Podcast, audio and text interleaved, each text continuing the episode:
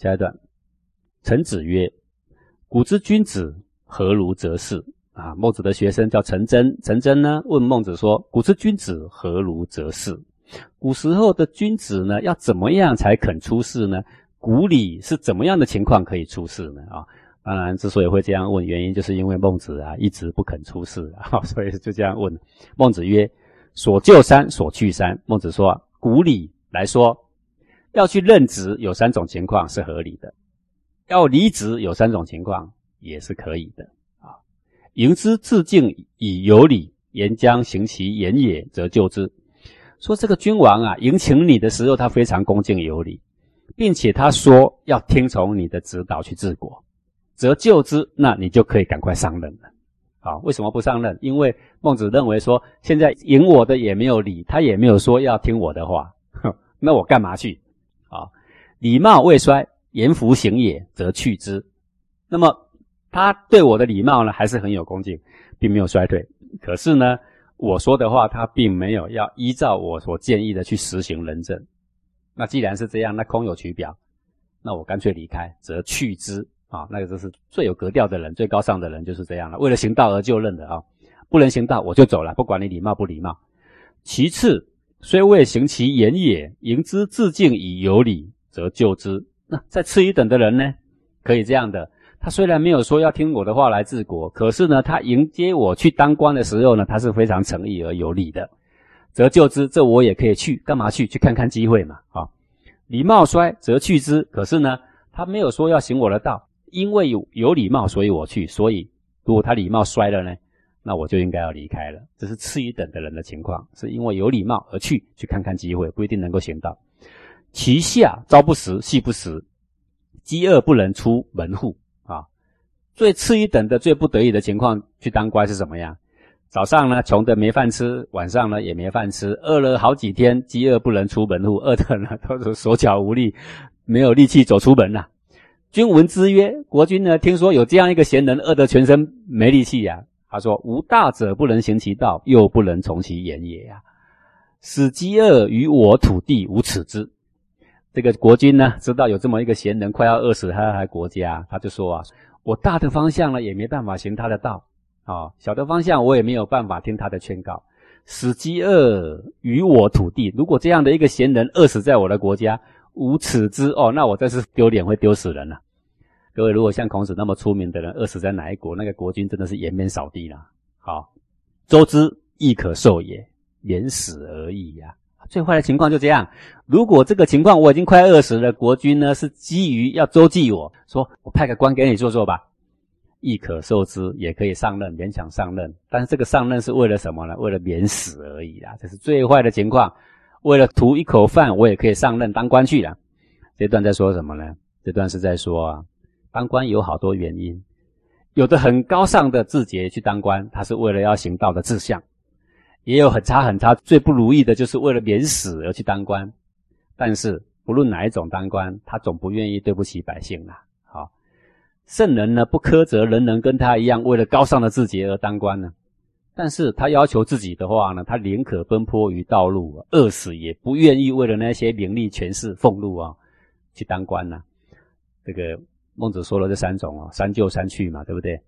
那虽然他没有说他是哪一种啊。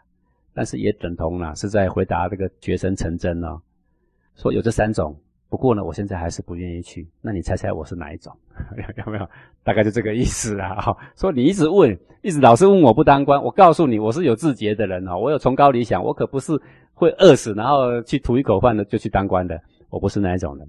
下一段，孟子曰：“舜发于犬母之中，傅说举于板竹之间。”啊，我们先说舜发于犬母之中，这个舜呐。舜被尧给举出来嘛？这个代理相位二十几年了，而后成为天子嘛，对不对？舜呢，崛起于犬母之中，他当时在这个骊山呐耕田呐，然后尧知道他的这个贤明啊，举出来为相，然后代理政事二十八年了啊，最后禅让给他地位嘛。那个犬母就是在田里面，他崛起于田埂之间，正在种田而已啊，没干什么大事啊。傅说举于板竹之间。傅说是谁呢？傅说是殷高宗的宰相。那么他是怎么样崛起的呢？那个举也是崛起，崛起于板竹之间。什么是板竹呢？古代哈做那个墙啊，做土墙，它是用两个板子夹在外面，然后中间灌土，然后拿那个杵啊给它冲冲冲，冲得紧紧的哈。我小时候住的房子就是这种，我还看过板竹，我也做过板竹啦。小时候在玩呢，大人在做，我在旁边玩啊。我们家的厨房就是用板竹做的啦。这个傅岳呀，当时就做这个建筑的小工，用板竹在做墙壁的。然后孟英高宗是做梦，你知道吗？梦到的这个傅岳说有这么贤良的人。就出来找他，就找到他了，把他举为宰相。结果呢，这个阴曹大治啊，这个人呢，这个光宗耀祖啊，终于有发挥的机会了。交阁举于余言之中，交阁是谁呢？交阁是殷的时候的这个贤人啊。那么当初呢，他是做商人的，在余言之中啊，在这个鱼贩的市场卖盐卖鱼的这个这个市场里面啊，在在做商人。然后文王呢，找到他。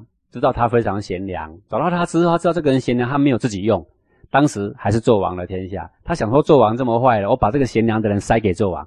好比这个姜太公也是，姜太公文王把他塞给纣王，这么贤良哦，总共来来回回五次啊，又被纣王赶回来。文王说你还是去吧，又去一阵子又被赶回来，就这样来来回回四五趟。你看这个文王啊，各位为什么我们讲到中华文化，我们都会想到文王啊，我们会想到孔子啊，我们不敢忘怀这些人。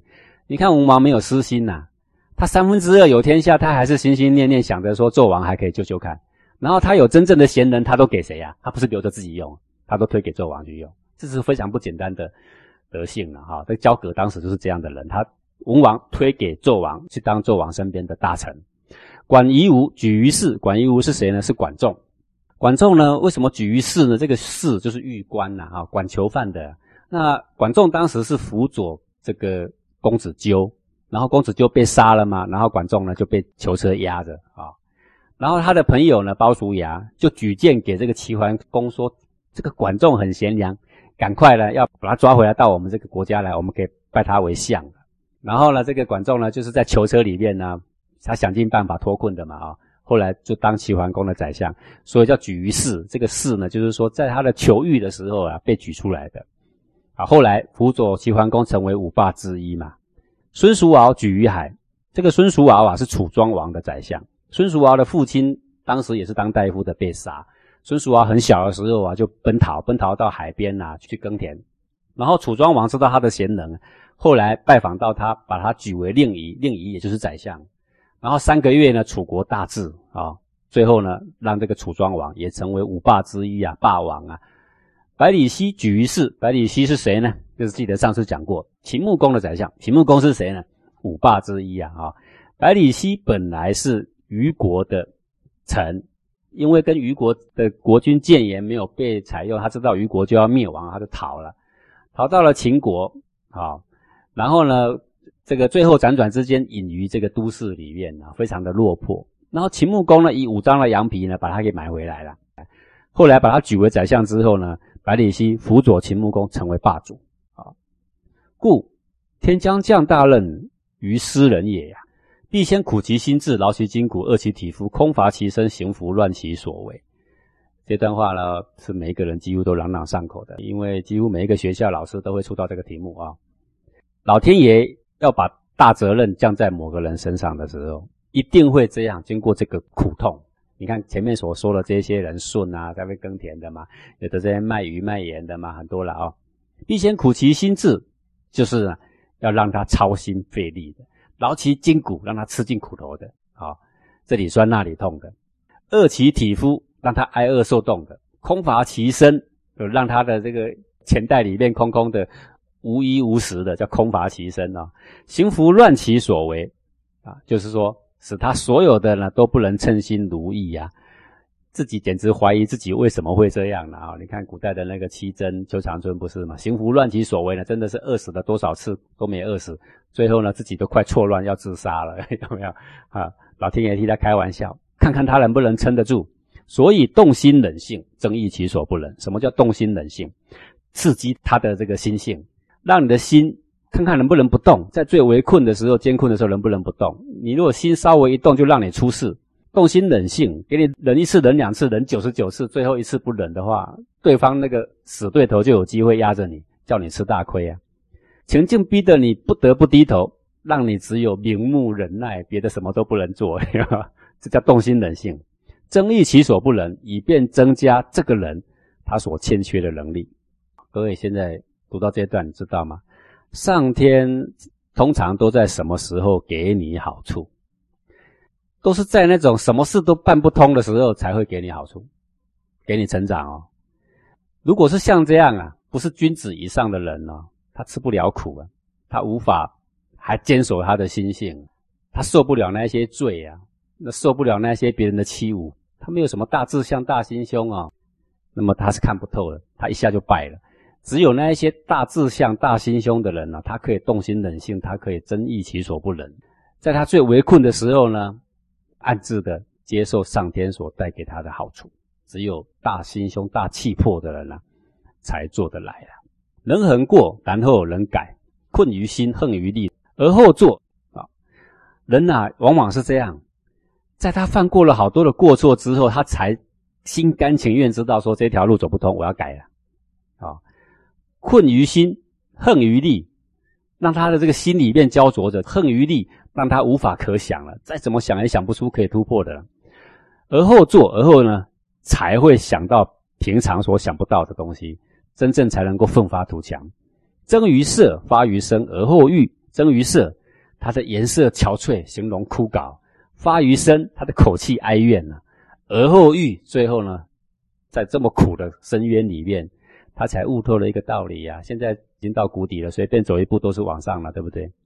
最后他才明白，才通达：入则无法家服侍，出则无敌国外患者，国恒亡。所以啊，纵观有历史以来啊，入就是国内，在他的国内没有那个守法不移的忠臣做抵住，没有那一些增建不移的死士，好来增建他的国君；出则无敌国外患，出是国外。在外国没有敌国外患跟他抗衡啊，去侵扰他啊，然后让他自立自强，国恒亡。这个国啊，通常呢都是会败亡的。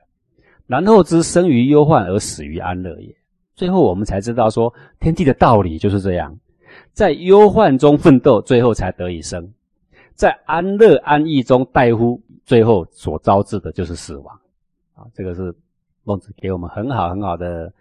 人生的真理啦，啊，这是在说上等贤良的人，他越困穷，志气越高，越坚定；次等贤人的人，他越困穷，他才会激励出他奋斗的这个魄力呀。凡人则是呢，一有困穷他就潦倒了，他贪图安逸啊，所以最后呢，死于安乐。哎，现在的人到处都在寻找安乐的道，这里上课也说，哎呦。怎么那么苦啊？那你上课说，哎呦，怎么那么苦啊？有没有？学这也苦，学那也苦。最后有一个上课给他，就是说，你只要泡汤流汗就好了，你什么都不用啊，那真是很安逸。然后听听好的音乐就行了，你就是无上的道。然后你叫他吃苦，他说修道就是为了自在，干嘛吃苦啊？你有没有听过这种话？最后呢，都变成吃苦的敌人了，就是自找死路啊！好，古人呐，生于忧患而死于安乐。现在的人呢，死不吃苦，天天贪图安乐，整天呢就赖在沙发上打电动，有没有？然后说这是很高的志向，这个呢跟古人实在是相去太远，值得我们深思啊！啊，再看看前面所举的那一些前人呢，他们的志向啊，啊，他们所经过的苦痛啊，舜发于犬母之中嘛，傅说举于板厨之间嘛，当个小工人而已嘛。交葛举于一言之中，管夷吾举于世，对吧？孙叔豪举于海，百里奚举于市，等等这些啊，真是天将降大任于斯人也，都先苦其心志的。我们得好好想想这个问题。你想要修修行有成，那不只是当大人而已哦。想当个人中之龙，想像古圣先贤一样做主成真，那可没这么简单哦。势必一定要。饿其体肤，空乏其身，行拂乱其所为。我想大家要有这个心理准备。好，下一段，孟子曰：“教义多术矣啊。”孟子说：“教育啊，实在是很多方法的。那个术就是方法。余不屑之教诲也者啊，是亦教诲之而已。”说我啊，有那个不屑教诲的人，不屑那个屑就是清洁的洁。我不认为，我认为这个人不干净，所以我不教他啊，这都不屑。于不屑之教诲也者，我不屑教他的那种人呢。其实我的目的还是为了教导他。我给他好说，他不听；歹说，他也不听。最后把他赶出门，不是不教他，我用赶出门这一招，最后这一招激励他，让他去悔悟，说为什么好端端的一个人都不教我了呢？连这么好的人都不教我了，那我到底做错了什么呢？啊，如果连这一招他也丝毫没有感觉的话，那这个人说实在话，谁都教不动了。这章是说教法有很多啦，有软有硬。要随时调配来应用，看个人才质而定，不是每个人都适用，从头到尾都是爱的教育软趴趴这一招啦。就这一招呢，教导的我们现在好多的学生哦，可以打老师，老师不能打学生啊，各位呀，公平吗？要真的公平，不然就这样，学生可以打老师，老师也可以打学生嘛。现在不是呢，学生可以骂老师，老师也不能骂学生。现在老师哈要骂不还口，打不还手。学生呢，可以出手，可以出脚，可以拿着枪指着老师的脑袋。他在上课哈，还要一副老夫子的样子，还不能生气，还不能笑，也不能骂他，只能够认那些学生啊，跟猴子一样在那边耍。然后呢，讲也不行，骂也不行，也不能打。这就是我们现在的误会。我们以为教育只有爱的教育这一招，反而呢，害了这些学生啊。我的意思不是说你要用暴虐的方式，而是说不同的人要用不同的方式，不是只有那一招了。古圣先贤就不是只有这一招了啊，非常值得我们醒思的。好，我们今天就讲到这。